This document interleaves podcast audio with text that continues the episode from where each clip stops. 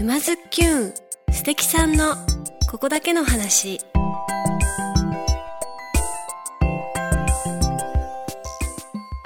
皆さんこんにちは。沼津きゅんナビゲーターのまゆかです。静岡県沼津市よりお届けしているこのポッドキャストは人生を楽しむクリエイターにリレー形式でインタビューしております。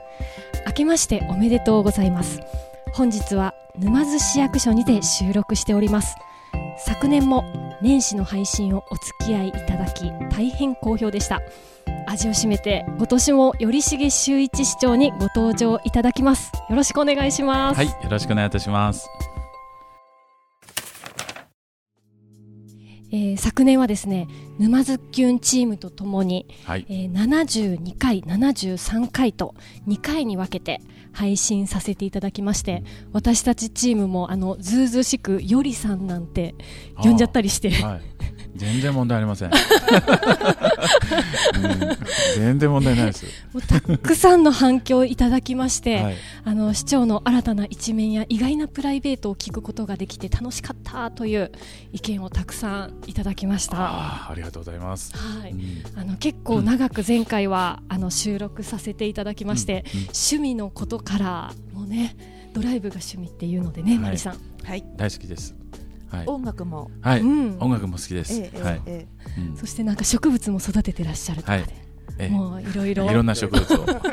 根掘り葉掘りチャレンジ。聞かせていただいて、はい、親戚より知ってるんじゃないですか、皆さんの方が。SNS もそう。ご自身で更新しているっていう。そうね。今ありがとうございます。させられました。うん、そんな配信をスタートしたのがあの2022年の年始で一度ご出演いただいて、はい、えー、1年2022年1年を振り返ってまずはいかがだったでしょうかうんという質問を、はい。えー味を占めていただいて、まあ、今回もあの出場させていただきましてありがとうございました。味を占めるっていうことで僕しめ鯖大好きなんですけど しめ味って食べたことないなと思って。皆さんしめ味って食べたことあります？しめ味？しめ鯖じゃなくてしめ味。はい、僕は割と東京では割と居酒屋に締め味っていう。しめ味あるんですか？はい。ええ沼津って言ったら味っていうイメージなんだけどしめ味ってどこで食べれるのかな？フライも美味しいですよね。アジフライねほんとアジフライうみやです。いやふみやです。ふみやで市長あの2022年を振り返って。あごめんもう初っ端から暴走してしまいまして本当に申し訳ございません。まあ振り返ってということになりますと、やっぱりあの一昨年よりね、まあ、このコロナ禍ということで続いているというような状況で、まだまだあの、まあ、最近あの、えー各市町別のですねあの数字が出ないんですけど、まあ、県内においてもまだまだ多いというような状況で、予断を許さない状況なのかなというような状況です。しかしながらあの、えー振り返りますと、今年のゴールデンウィークから、えーこの行動制限というのがなくなりましたよね。まあ、そういう点で、それ以降、まあ、感染症拡大防止対策というのをしっかりと徹底しながら、まあ、いろんなイベントが、まあ、いろんな制限はありながらも復活し始めてきた、まあ、ある意味、えー通常のでね状況に戻ってきたのかなっていう感じがしました。まあ、そんな中で沼津の場合はですね、えー特にあの、まあ、沼津港、まあ、さっき、まあ、お魚の話してしまいましたけど、えー市内じゃ最も、えー、と観光客があの来ていただける、市内随一の観光スポットなんですけど、まあ、166万人、えーこういうあの多くの方々いらっしゃるわけですけど、えーだいぶその、えー人の流れっていうのがですね元に戻ってきたのかなということと合わせてあの沼津の最大のイベントはやっぱり沼津夏祭り、はい。まあ、こちらの方がですねまあ、これもまあいろいろな制限はありましたけど、えー3年ぶりにですね復活というような状況で本当に多くのね、えーえー市民だけではなくあの沼津を愛する方々にもお越しいただいて、えー楽しんでいただいたというような状況でございます、まあ、そういう点ではですね少しずつ元に戻りつつある1年なのかなと考えました。また冒頭でお話ししていただいたように、まあ、私事で大変恐縮ですけど、えー市長選ということで、まあ、2期目ということでまた新たに、えー市長にえー就任をさせていただいたとそんな年だったかなと捉えさせていただいています。そうでした。夏祭り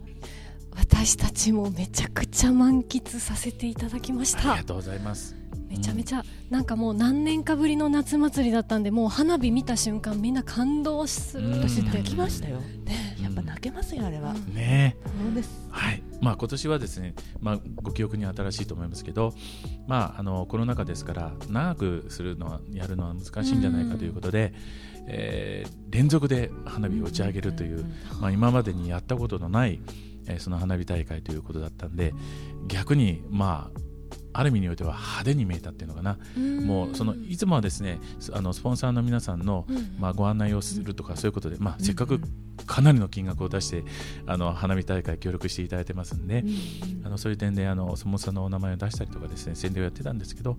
それをあの企業の皆さんにお話ししてご理解いただいてそれをなくしてもう連続でもう打ち上げると、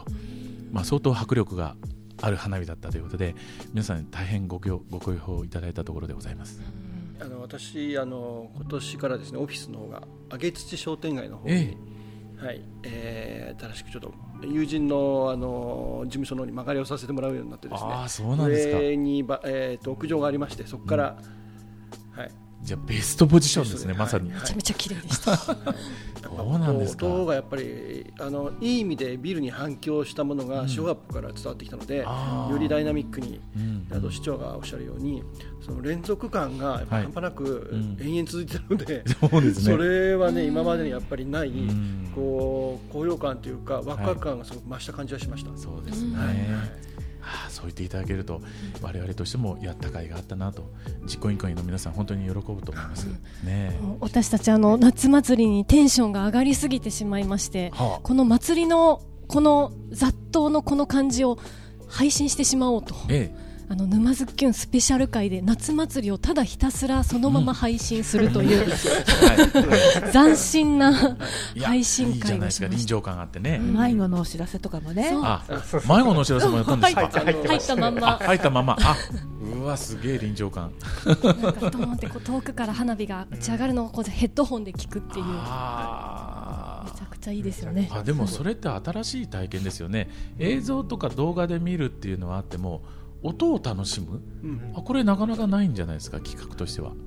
とっても臨場感を感じるような、うん。あの形で、まあ、ちょっとあの収録のあの姿はうん。ちょっとあまりにも怪しげな感じで見見せられないんですけども。私事で私がですねマスクしてヘッドホンしてこうこういうようなマイク2本出しのステレオ放送で撮れるようなやつとですね、え商店街とか同じ場所行ったり来たりしながら練り歩いてて、全部こうやって音を取りに。しかも一人でね。なのでその左右からすれ違うえお客様とか、はまあ、その先ほどの前の放送も含めてかなりこうヘッドホンで聞いていただけると、うん。今本当にまさに、えー右側に、えー、と人がすれ違ったような音があったり、うんうんえー左側の方に実行委員の皆さんの放送が入ったりとか、うん。でそれで真上の方から花火の音が鳴ったりとかね、そういう形で、はい。前もちょっと触れたと思うんですけどラジオの魅力って見ちゃうと受け手になっちゃうんだけど聞くっていうことでいろいろとイメージするんですよね、まさに、はい。はい、だからすごいなんていうのかなあ受けるだけじゃなくてそれでいろいろと、まあ、妄想もあるかもしれないけどあの想像してみてあこんな状況なのかなとかっていうことにおいては、まあ、教育上もいいっていう話を聞いたことあります。受けるばっかりじゃないんでいろいろと想像する。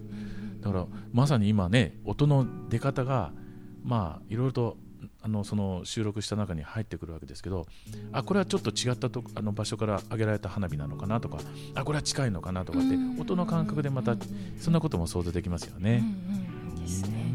あのそして沼津市役所さんは広報課でこちら沼津市役所かっこ仮というポッドキャストをやっているという情報を私たち小耳に挟みまして。はい、い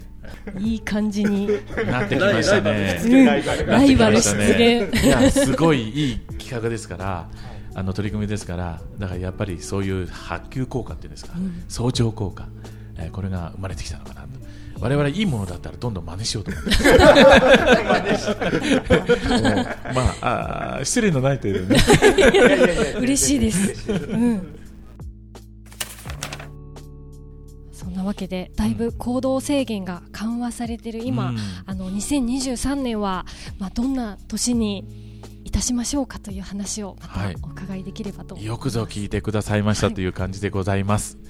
まああのえー多くの市民の方々はねご存知だと思うんですけど来年はいよいよですね沼津市政施行100周年という大変記念すべきお祝いの年を迎えるというような状況でございます、えー沼津市はですね大正12年に、えー旧沼津町というところと,、えーと柳原村と、まあ、あの川を挟んである状況だった神奈川をね。あのこちらの2つがですね合併しまして、えー新市ということで誕生しました。全国では89番目だったんですね。であの県内では静岡浜松に次いで3番目というような状況です。でその後もですね合併繰り返して、えー平成17年の枝村との合併を最後にしてですね現在の市域になっているとそんな状況でございます。まああのえーせっかく、まあ、あのこの100周年ということでございますのでなんかいろいろとやらかしちゃおうかなということでもうお祝いの年でございますからね、まあ、ある程度皆さんに多めに見ていただいて、えー思いっきりやっていこうというような形でまず7月1日はもうあのこれ市政施行記念日ですから、えーこの記念式典というような形をやらさせていただきます、えー合わせて7月の、え3日間なんですけど、えこちらの方この3日間を活用してですね例えば沼津の自然とか文化とか歴史とか産業、えこんなものをですねテーマとさせていただいて、まあ、内外に対して、まあ、強烈に、情報発信する、そのための、えイベントをですね、え開催の方させていただきます。またこれもあの、えーさっきもちょっと触れあの触れさせていただきましたが夏祭り。まさに、えー沼津の夏の風物詩であり最大のイベントでございますから、まあ、100周年の、まあ、イベントにふさわしい、えー充実した内容のですね夏祭りにしたいなと考えています。そしてあの C 級グルメ全国大会と、まあ、これあの、海のね、幸のグルメの大会なんですけど、これが10月の28、29ということで、沼津港の方で開催されます。第14回目のですね、全国大会ということでございまして、まあ、あの日頃からあの多くの方々がいらっしゃっていただいている沼津港ですから、えーさらに全国大会の C 級グルメとなればですね、えーもっと多くの方がいらっしゃるのかなと思いますでちなみに C 級グルメ僕の発音が悪いんだと思うんですけどあの C って ABC の C じゃなくてですね海の C の方ですね。すいません。これも合ってるかどうか微妙なんですけど、はい、海のグルメであの ABC の C の方じゃないということで、えーそんなグルメの大会を開催します。またあの、えーまあ、沼津はですねあのご案内の通り「ラブライブサンシャインの」えーまあ、舞台となっているということでファンの方に大勢愛していただいているわけですが、えーこれのですねスピンオフ作品である、えー現実のヨハネ、えーこちらの方のアニメが2023年からですねまたこのこの沼津を舞台にして、えーまあ、あのアニメが放映されるというような形になってですねまた新たな展開があ沼津あ沼津を舞台にしてね行われるということで本当にこれも期待しているところでございます。まあ、このようにですね、えーまあ、100周年って本当にあの、1回しかない非常にあの重要なポイントになる、年になるわけでございますので、まあ、若干先ほども触れましたけど、まあ、このことを契機といたしまして、まあ、沼津がですね誇る自然とか歴史文化産業こんなことをですねしっかりと PR をさせていただいてえー市民の皆様方にいや、まあ、沼津に対する誇りとか愛着、えーこういうものをしっかりと持っていただくということと、えー合わせてですねいろんな行事を行政だけがやってても全然面白くないもんですから多くの市民の皆さんや事業者の皆さんに参加していただいて共に喜びを分かち合いながら盛り上げていく。そんな年にしたいなと考えています。まさに100周年記念イベントが7月7日から9日の3日間。うん、あよくご存知ですね。調べてまいりました。さすがですね。トもね、はい。拝見しても、あーキラメッセ沼津ですよ。いやいやいやいや僕全然説明する必要ないじゃないですか。今あのね市長がまさに沼津の文化とおっしゃっていただいて、ええもう沼津キュンも文化って呼んでもらってもいいんじゃないかなってねキャプテン。はい、そろそろ貴重な文化ですね。えー情報発信ツール、ねはい。なんでちょっとねぜひ記念イベントで何かご一緒できないかなということをうんちょっと我々も画策しておりまして、あなるほど、ええ。おぎちゃん分かった？今の聞いた？お願いします。とかはい、いきなり登場させてしまって申し訳ございません。2023年市政100周年、うん。このタイミングで市長でね頼重修一市長という、市長という立場でいるというのはこうどういったお気持ちなのかしらというのをちょっと素朴な疑問としてお伺いしたい。いや本当にそうですよね。すごくないですか？いやすごいなと思ってます、うんまあ、まあ人で言ってもさあんですけど、あのまあ、100歳っていうのがあるわけじゃないですか、まあ、50歳だったり70歳、100歳100歳ってなんかすごく特別ですよね、うんで沼津もあの100年要するに歴史を積み重ねてきて来年それを迎えるというような状況だと、えそういうあの歴史を積み重ねてきた町の100周年の記念式典を来年迎える、えその時の、まあえよく言われているところの首長は最終執行者ってよく言われるんですけど、まあ、そんなこと言われちゃうともうズーンと、えー肩の上になんか乗っかってくるような背後霊じゃないですよ あの重責というのがねガーッと乗っかってくるというような感じがしましてただですねあの極めてこのことについては光栄に感じているところでございます。まあ、あの誰もですねそのことを望んだからといってですね、えーそういう立場になれるわけじゃございませんので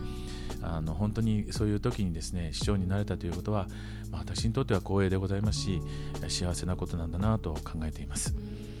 まあ、そういう意味においてはですねせっかくこういう機会になったわけでございますので先ほど来お話をしているようにもちろんあの市役所はですね一丸となってえ取り組んでいくということと合わせて多くの市民の皆様方事業者の皆様方で沼津を愛してくださる多くの皆さんがいらっしゃいますそういう方々とですねしっかりと連携しながらですね意義あるものにねしていきたいなと考えているところでございます。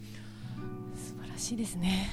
はいあのだってとか言っちゃうんですけど、あのもしこれこの後沼津市が今後ずっと沼津市でのままで、はい。また100年が経ったとして沼津市の歴史とかを振り返った時にきっと100年の時の市長だって言って100年後の人はこうきっと資料でね市長のお名前をみんなで覚えてするわけじゃないですか。なんかすごくないですか漢字が読めるかどうかは別としてですけど。ね 僕はあの頼重ってなかなか読んでもらえないもんであ瀬重さんとかですね瀬重さんとか、えー、頼重さんとかですね。振り仮名書いときましょう。えーあだ名もうな重だったりしますからね こうね今後ずっと名前が残っていくっていうことなんて考えたこともなかったのですがなんかすごいプレッシャーになってきました。100年ってすごいすごい本当すごいなと思って。いやそう言っていただけるとあえてプレッシャーを与えて今しまったのでなんかすごくないですか？ななろうと思ってもねええさっき市長もおっしゃいましたけど、はい。なれるタイミングでもないですし、うん。ねまあそういう点ではねありがたいなと思ってます 真剣に取り組まなきゃならないですね本当にね。はい、え市長も意外と肩に重重みを感じていたんだなっていう。ー感じてます。いやーちょっと肩こりがねが。年ですかね。で前回のインタビューの時は1期目、うん。今回は2期目でのご出演ということで、はい。1期目と2期目は気持ちや業務に違いはありますか？えーこれは大きいですね。っていうのが、まあ、あの前ちょっとそのことを触れたかは別としてですけど、まあ、1期目の時はですね、まあ、正直あの前市長の、ね、大沼市長が残念ながら急逝されたと、まあ、そういうような状況でございましてその後の、まあ、選挙で市長に就任というような形になりました、まあ、その時はですね私あのあの市議会の方の議長というような立場でございました、まあ、よく言われるところの、えーまあえー市議会の皆さんと、え当局これはあの、え二元代表制と言われましてでよく両輪の輪って言われるんですよね。だからこの両輪がちゃんと同じ方向を向いてしっかり起動しないとその町があっち行ったりこっち行ったり、まあ、あの事故を起こしてしまったりとかですねそういう形になるという意味で非常にあの重要なポジションだということでございます。そういう点ではですね議長ですから議会の長だった。それがあの市長という立場で当局の長になった、まあ、短期間でですねこうスライドしたというような形でございますので、えーまあもっと簡単に言うと例えば市議会というのはですね市議会の皆さんは我々が当局側がまあいろいろとまあ施策を展開って、まあ、いろんな行事をやったりしますよね。予算を組んだり。そういうことをですねチェックする側なんですよね。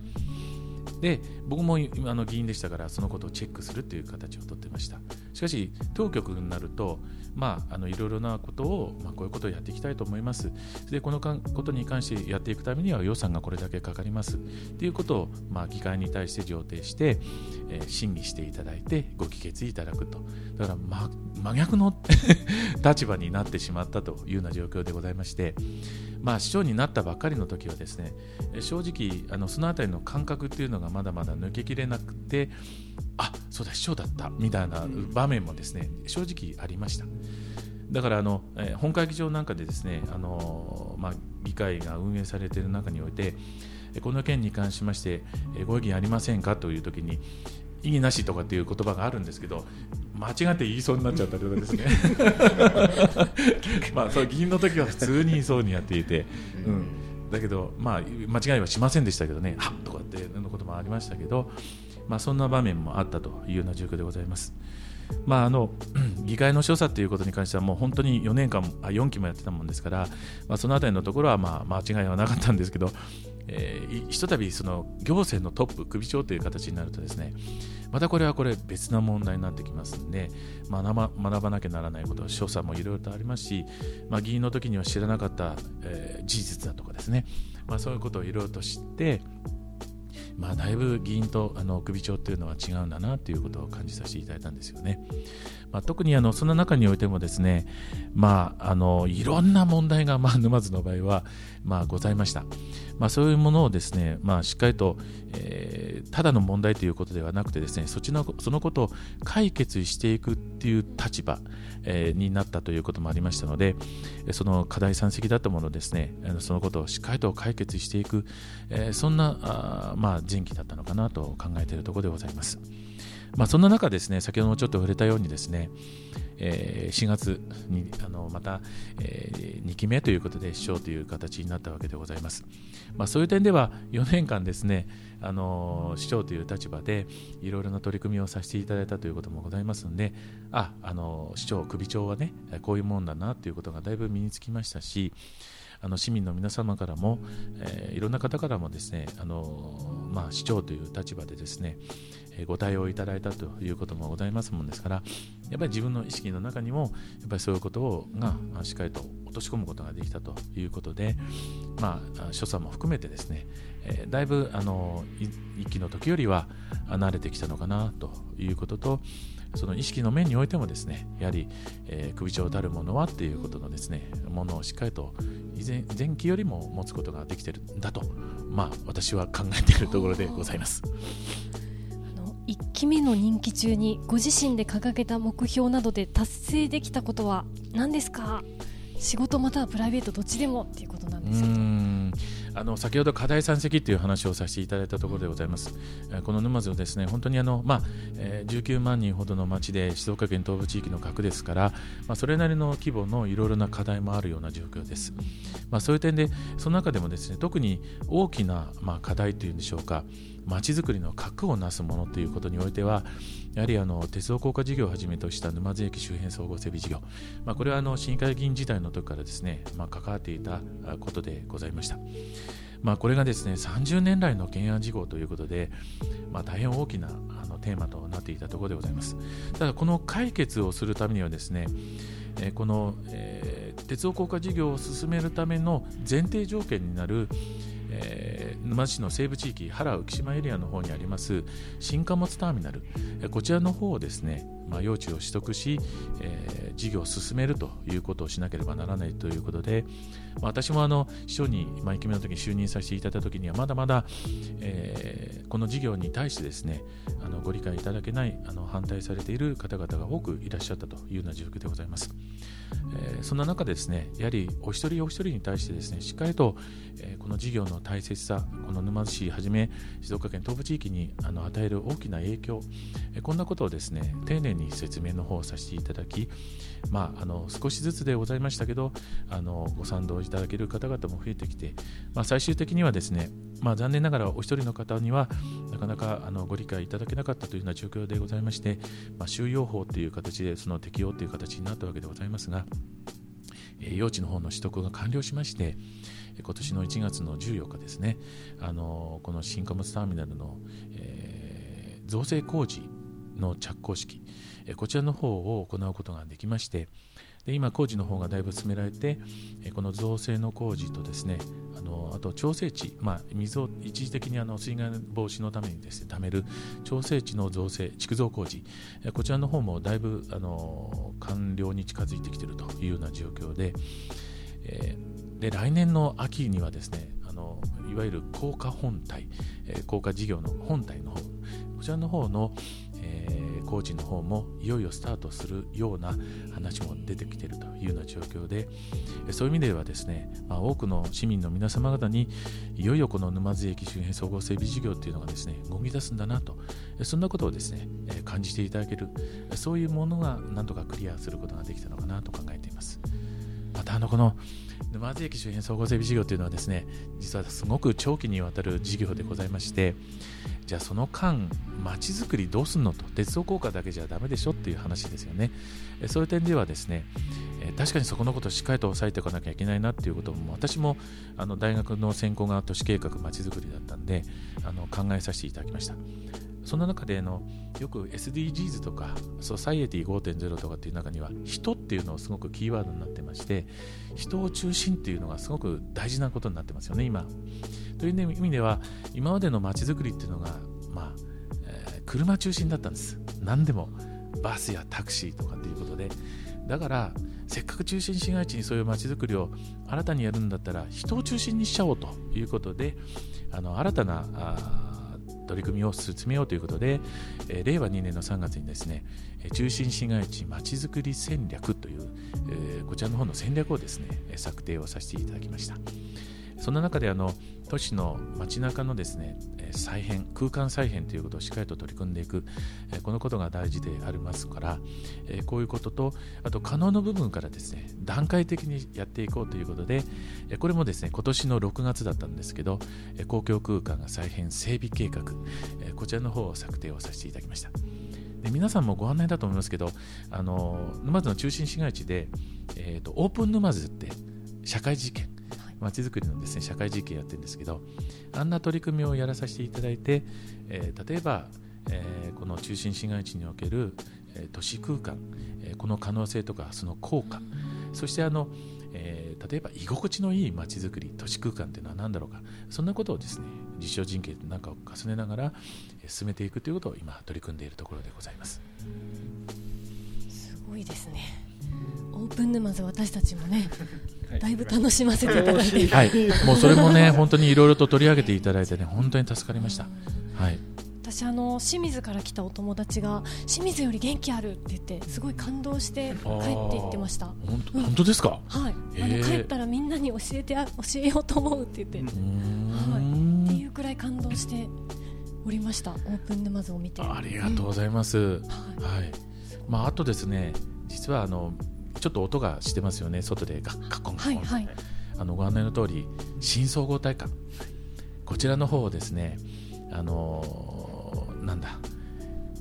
今まで僕もあの一応ススポーツ少年団とか体育協会の方の役員やってましたんで、えーこの新総合体育館に関しては相当力、まあ、ある意味においてですけどあのスポーツの関係者といろいろと協議したりしてきたということもあったんですが、えーこちらの方の工事の着工ということといよいよ来年の3月ね。これが供用開始というような形になります。2月にはあのいろいろな、えーまあ、ある意味のオープンイベント、えーそんなこともですね考えているところでございますが、えー大変立派な施設自分で言うのは変ですけど 言っちゃいけませんよね。そういうこと言っちゃいけないですけど、はい、相当いいのができるって聞いてます、はい、であの施設の面もいろいろと公表あの公開あ公表いただいてですねあの東レアローズさんでバレーボールチームさんプロのですねがあるわけですが、ええーこちらと静岡のベルテックス静岡ってバスケットのプロチームこの2つのチームに、えーホームゲームでやっていただけるというような話もいただいたところでございます。はい楽しみすぎるじゃないですか。はい、もういろんな話題を提供していきたいなと思っています。で隣接する文化センターがあるもんですからスポーツの伝道ができました。でもともとある文化センターは文化芸術の伝道でございますので、まあ、ある意味その2つが同じエリアにあって一大拠点という形でそこからのいろいろな情報をですねあの発信してまいりたいと思います。文化芸術スポーツさまざ、まなものをですねあそこでいろいろとマッチングさせることでいろんな情報をね発信する。そんな場所にしていきたいなと考えていますちょっと2023年えらいことえらいことですね沼津は。うん。どえどえれやことになりそうですね本これは原さんまたあれですね収録に多分スポーツの音とかあぜひとも、ぜひとも来てください、本当に。そうそう。うん、はい。で、まあ、あのフェンシングもね、沼津は拠点都市ということでやってますので。まあ、フェンシングの大きな大会とかでですね。せっかく作る、まあ、あのできます、あの新しい施設ですから。多くの方に、で、あれ、まあ、スポーツだけじゃなくて、いろんなイベントも活用できると思うんですよね。はい、固定席だけではなく例えばアリーナのところに椅子を配置すれば3000人ぐらい入れる、えそんなあのし施設になりますもんですから、まあ、あのなんかイベントということにおいてもあのスポーツ以外でも活用できるのかなと考えてますんで。ね、もう2023年はさらにもっともっとお忙しくなるんじゃないかと思うのですが、はい、こんなに多忙なのにね、うんうんものすごい数のあの業務をこなされていらっしゃるんじゃないかと思うんですけどもあのリフレッシュ方法や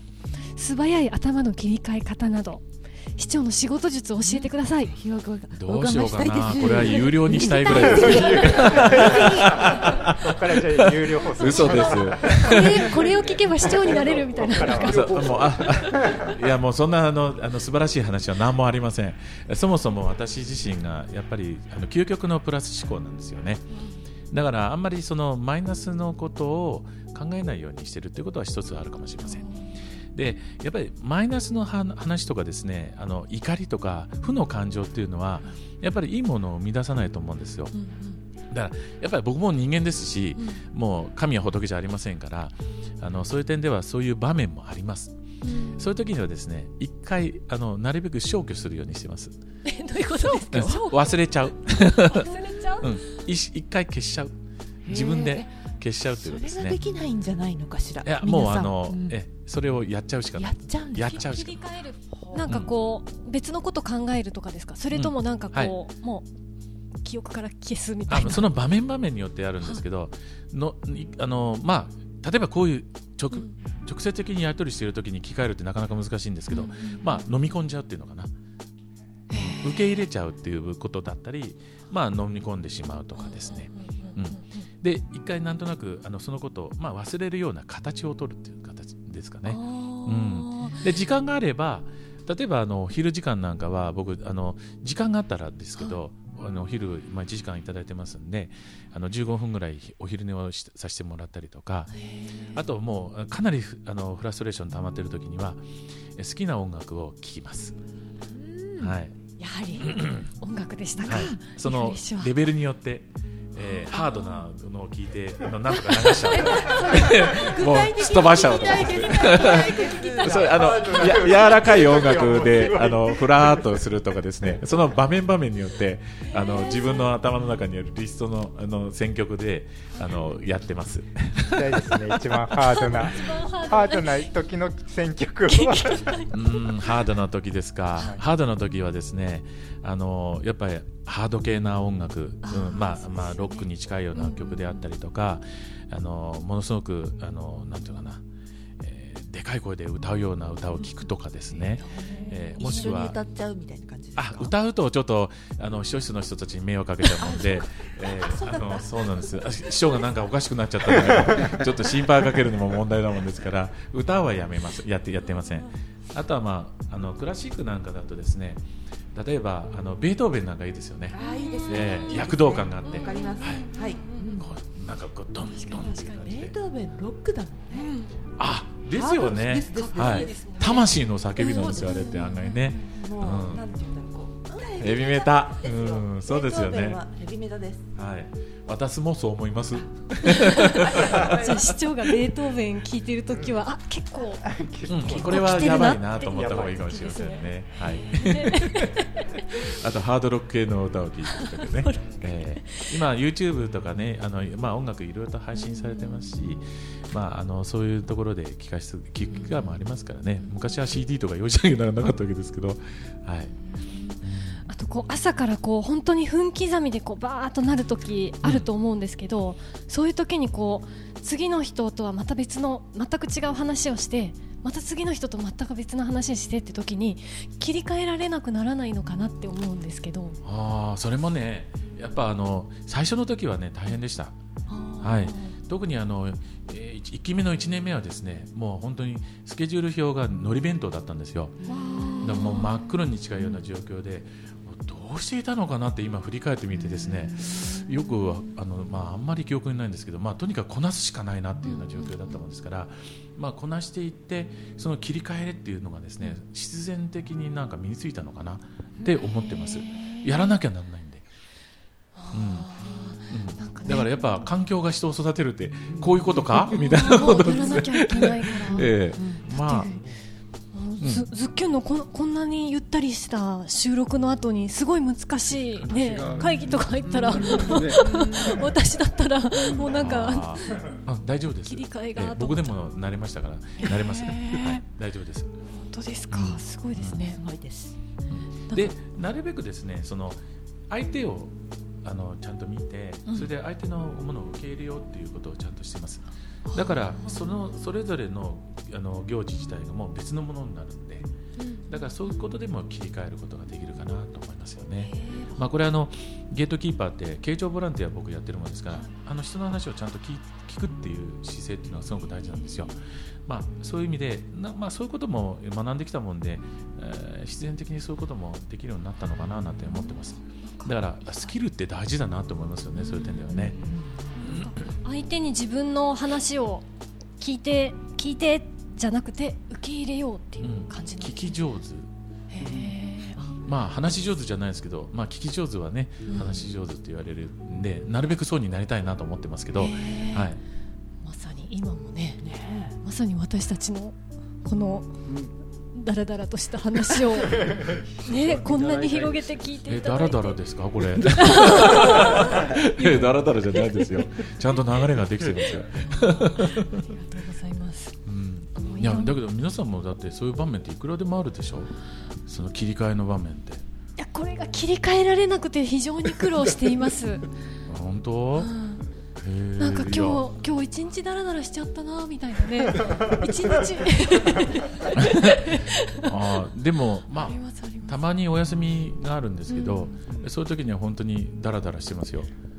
え市長が？あ逆に今の話でそう全然お休みがあるように見えてないんですけど、見えない確かに。お休みの日でもでも投稿してますよね。はい。あの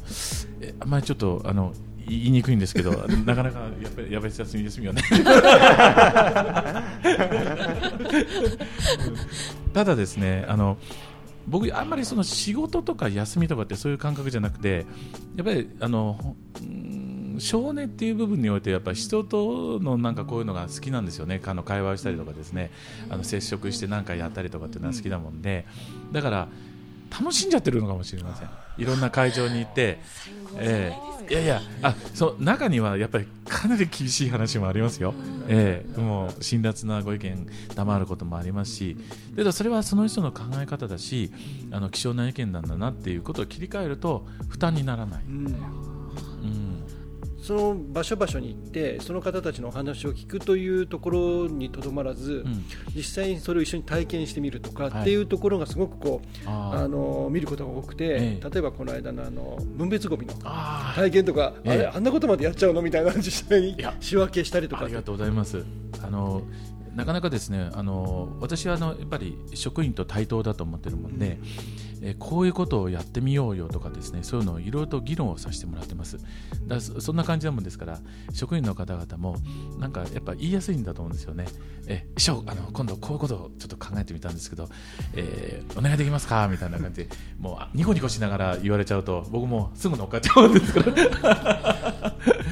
いやでもなかなかあの選別をいやあのえーあれはですねただお話を僕前から聞いていたんで大変な思いをされてるっていうのを。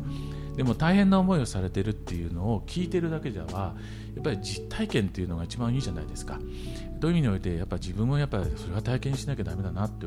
それじゃないとその皆さんにお願いするときにですね説得力ないじゃないですか師匠だってそれあのあんた体験した話なの？って言われたらいやこれちょっと人から聞いた話なんですけどっていうのは全く通用しないと思ってますんで。なるべく現場に行ってその状況がどうであってどんなことを感じたのかっていうことをやっぱりあの執行者という立場は施策を展開する、それ実行するという立場ですからあの本当の状況ということをよく把握しておくというのが大事だと思いまして、まあ、この間させてもらったんですけど、まあ、そしたらまあ週刊誌あ月刊誌ですね、えーあちらの方にもあの掲載されたということで大変ありがたいなと思っています。それでは最後にあの2023年今年の抱負をぜひお伺いできればと思います。そうですね。抱負ときましたか、まあ、心に秘めたことですよね、まあ、確かにあの、えーまあ、いろいろな話の中で出てきましたようにまだまだコロナがですね、えー収束したわけじゃない。またその収束のめどが立ったわけでもないというような状況でございます、えーそういう点では本格的な本格的なですねウィズコロナ時代。えーこういう状況であるのかなと捉えさせていただいています。しかしながらあのアフターコロナの時代が絶対来ないっていうわけじゃないしもうだいぶそっちの方向になっているのかなっていうそういう流れがありますよね。そういう点ではこのウィズコロナの時代にこのアフターコロナのこともですねしっかりと頭に念頭に入れながらさまざまな施策をしっかりと展開していくこのことが大事だと考えています。ましてや、えー先ほど来の話の中ではですねだいぶ、まあ、懸案事項と言われていた課題がですね一つ一つ解決の方向に向かって次のステップの方向に向かっていく、えーそういう流れができてきていると捉えさせていただいています。よくあのいろんな席で私話させていただいてるんですけどえ沼津が今までなかった動き出す作り出すえこういうその時代がまさに沼津に来た。そしていろんなことを実現していくためのですねチャンスがですねいろいろ、まあ、沼津にあの到来してきたんだと、えそういうことを捉えた場合ですねやっぱりそのことを、えーしっかりと、まあ、受け止めてでその実現の方向性に向かってですね歩んでいく。このことが極めて重要であると捉えさせていただいています。ましてやですね来年は指定成功100周年という極めておめでたいおめでたいです。僕の頭のように頭の中のようにおめでたい状況でございますので そういう点ではですねやっぱこなんていうかな切り替え時っていう時はですねやっぱみんながそうだよなというそのタイミングってすごく大事だと思うんですよね。100周年ってその最大のチャンスだと思ってます。えーしかもいろんなものが解決の方向を向く次のステップっていうのにちょうど重なってますんでこの波をですねうまく乗り切る、えー活用するこのことは大変重要だと思ってます。そんなことをしながらまあ、あのこの近隣、本当に素晴らしい街ばっかりですし、えーいろいろなポテンシャルを有している、まあ、街でございますので、そういうポテンシャルをお互いに活用しながら、共有し合いながら、活用し合いながらですね、えー相乗的に盛り上げていく、えーそんな街づくり、そしてその街づくりを進めるための、まあ、核になるのが沼津市になれればということで、えーこれからも一生懸命頑張っていきたいなと考えています。なんと力強い。というわけで2023年も、えー新年1回目の配信は沼津市頼重修一市長そして沼津キュンチームでお届けしました。今日もありがとうございました。ありがとうございました。ありがとうございました。これからもよろしくお願いいたします。皆さんいかがでしたか？沼津きゅんへのご意見ご感想は概要欄のメールアドレスもしくはハッシュタグ沼津きゅんでつぶやいてくださいねそれでは来週もお楽しみに。まゆかでした。